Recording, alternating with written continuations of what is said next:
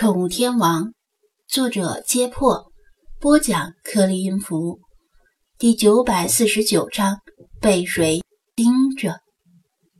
铿锵有力的国歌结束，国旗也升到了最顶端，太阳恰好于此时露出了笑脸，照耀在三军仪仗队的刺刀上，迸射出万道霞光，将高高飘扬的国旗映得鲜艳如血。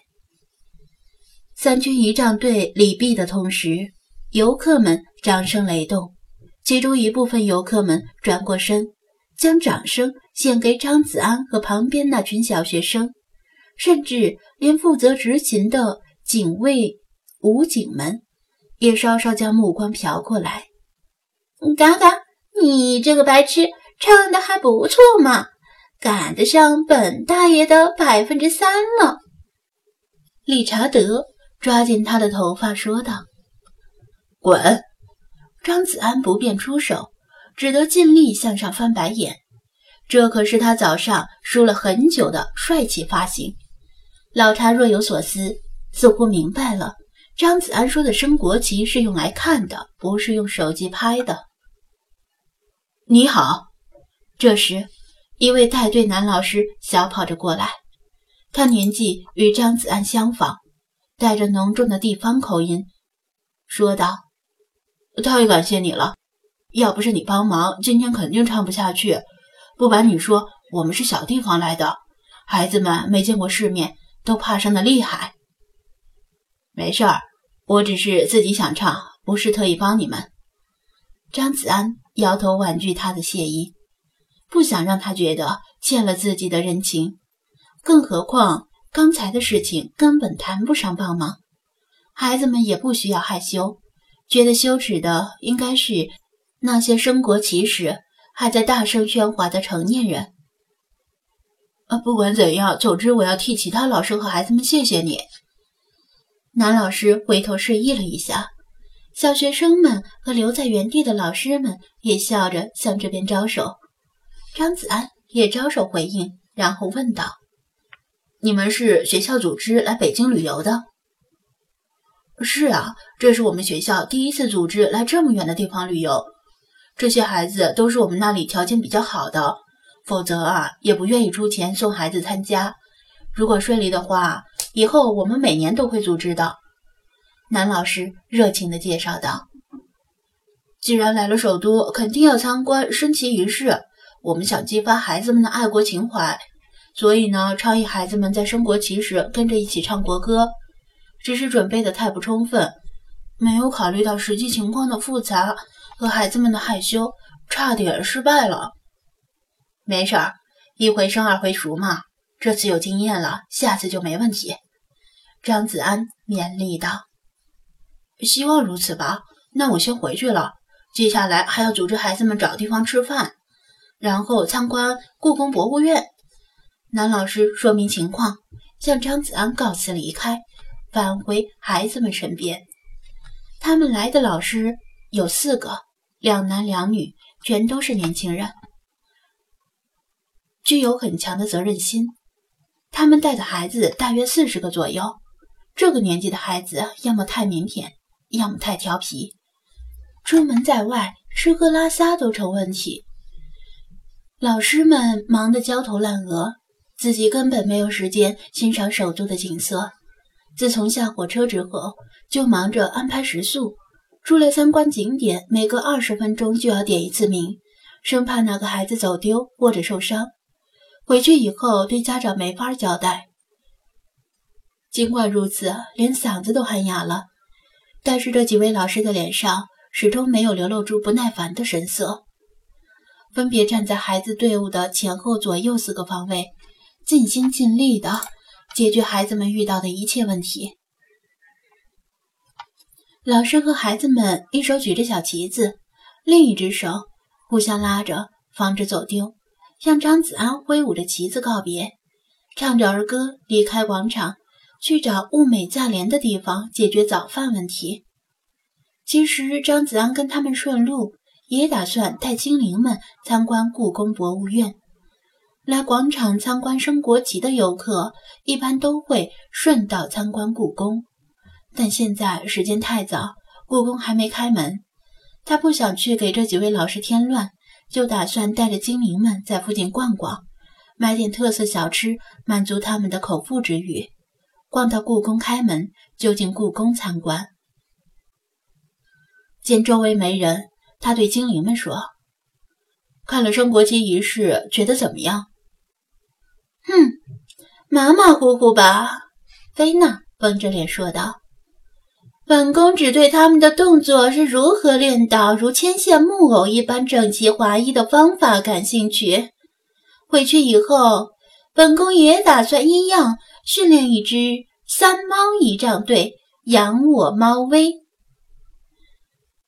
你的猫威已经够大了，不需要再养了。”张子安吐槽道。“你看了中国的升国旗仪式，就要训练三猫仪仗队，那你要是看了印度三哥的升国旗仪式，怕是要训练一支十猫杂耍团了。”哦，说者无心，听者有意。菲娜来了兴趣。印度的升国旗仪式这么厉害？那是相当的厉害。甚至可以重塑你的三观。张子安点头道：“三哥啊，拥有世界上最精锐的摩托化步兵，这可不是吹的。总之，看了你就知道。印度的事以后再说，本宫现在只知道他们的训练方法。”菲娜没有被他轻易带偏话题，瞪着他，用祈使句的语气说道：“意思是。”你去给本宫把训练方法弄过来，张子安。对了，你们有没有觉得咱们好像在被谁一直盯着呢？他环顾四周说道。休想岔开话题！菲娜怒道。同样的招式对本宫不能用第二次。喵喵喵！陛下，奴家有一个一劳永逸的法子。你想不想听？雪狮子趁乱说道。张子安瞪了雪狮子一眼，赶紧向菲娜解释道：“哦，不不不，不是岔开话题，是真的有这种感觉。咱们刚到广场时没有，从刚才开始就总感觉被一道锐利的目光盯着一样。难道你们没有这种感觉吗？”子安，你是说真的？老茶见他的神色不似作伪，诧异的问道：“是啊，难道只有我有这种感觉？”张子安也很纳闷，因为按理说他的感觉跟精灵们相比是最迟钝的，他以为精灵们都感觉到了，只是故意隐忍不发，没想到他们居然没感觉。他这次真不是在忽悠菲娜，从刚才开始。准确的说，是在他唱国歌的过程中，突然感觉自己像是被谁盯上了，极度锐利的目光笼罩他的身体，令他如芒在背，直到现在依然如此。他本打算唱完国歌之后就跟精灵们谈这件事儿，但被男老师一打断，他现在才提及，由于他的信誉度存在历史遗留问题。菲娜依然半信半疑，怀疑他是故意打岔。菲马斯与老茶对视一眼，前者用力吸了吸鼻子，后者三窜两跳，爬上旁边的一个路灯杆，向四周眺望。升旗仪式结束之后，广场上的人潮涌动，有些人回去补觉，有些人停留在广场上拍照留念，有些人则按计划。继续去其他地方游玩，还有些人迟到了，现在才赶到。有人来，有人走，有人留，场面十分混乱。张子安说话时就在东张西望，想寻找到底是谁在盯着自己。但是茫茫人海，他又没有特定的目标，想找谈何容易？老茶居高临下眺望。而菲马斯小跑着避开来来往往的人群，在附近跑了一圈，然后陆陆续续的返回原地，相继摇摇头，表示没有发现可疑人物。理查德也扑腾着翅膀飞到高处，装模作样的看了看，同样没发现什么。这倒也正常。广场如果出现可疑人物，用不着张子安出手，遍布这里的武警早就把可疑人物请去喝茶了。你们真的没感觉？张子安再次确认道：“没有。”菲马斯摇头，给出否定的答案：“没有。会不会是流浪猫？”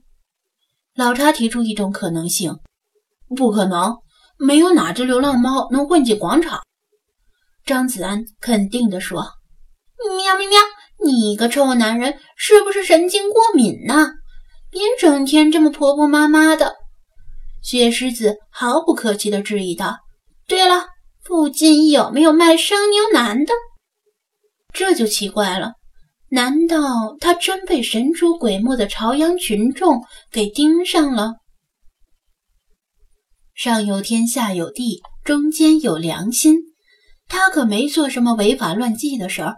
顶多盘算着一会儿参观故宫时，让精灵们逃票进去，但这不还没有付诸于行动吗？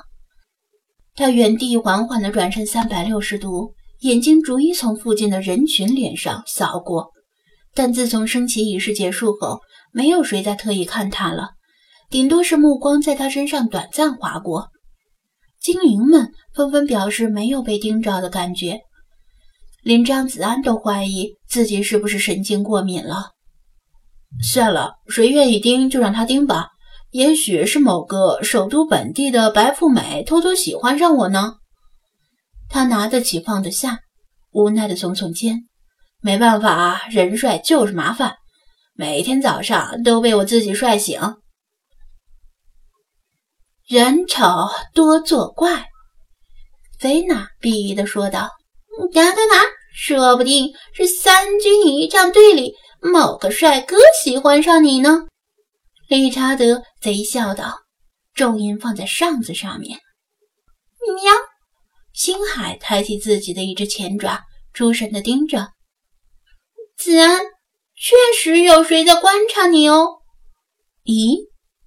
张子安万万没想到，居然是星海替自己做了证明。但在他的想象之中，如果说哪只精灵能找到他被盯着的证据，那肯定不是老查，就是菲马斯或者菲娜。其他精灵闻言也是一愣：“星海，你是怎么知道的？”他问道。星海仰起头，眨着银灰色的眼睛，打量着四周。喵，对方的观察力非常强大。虽然是在观察你，但是波及到了星海。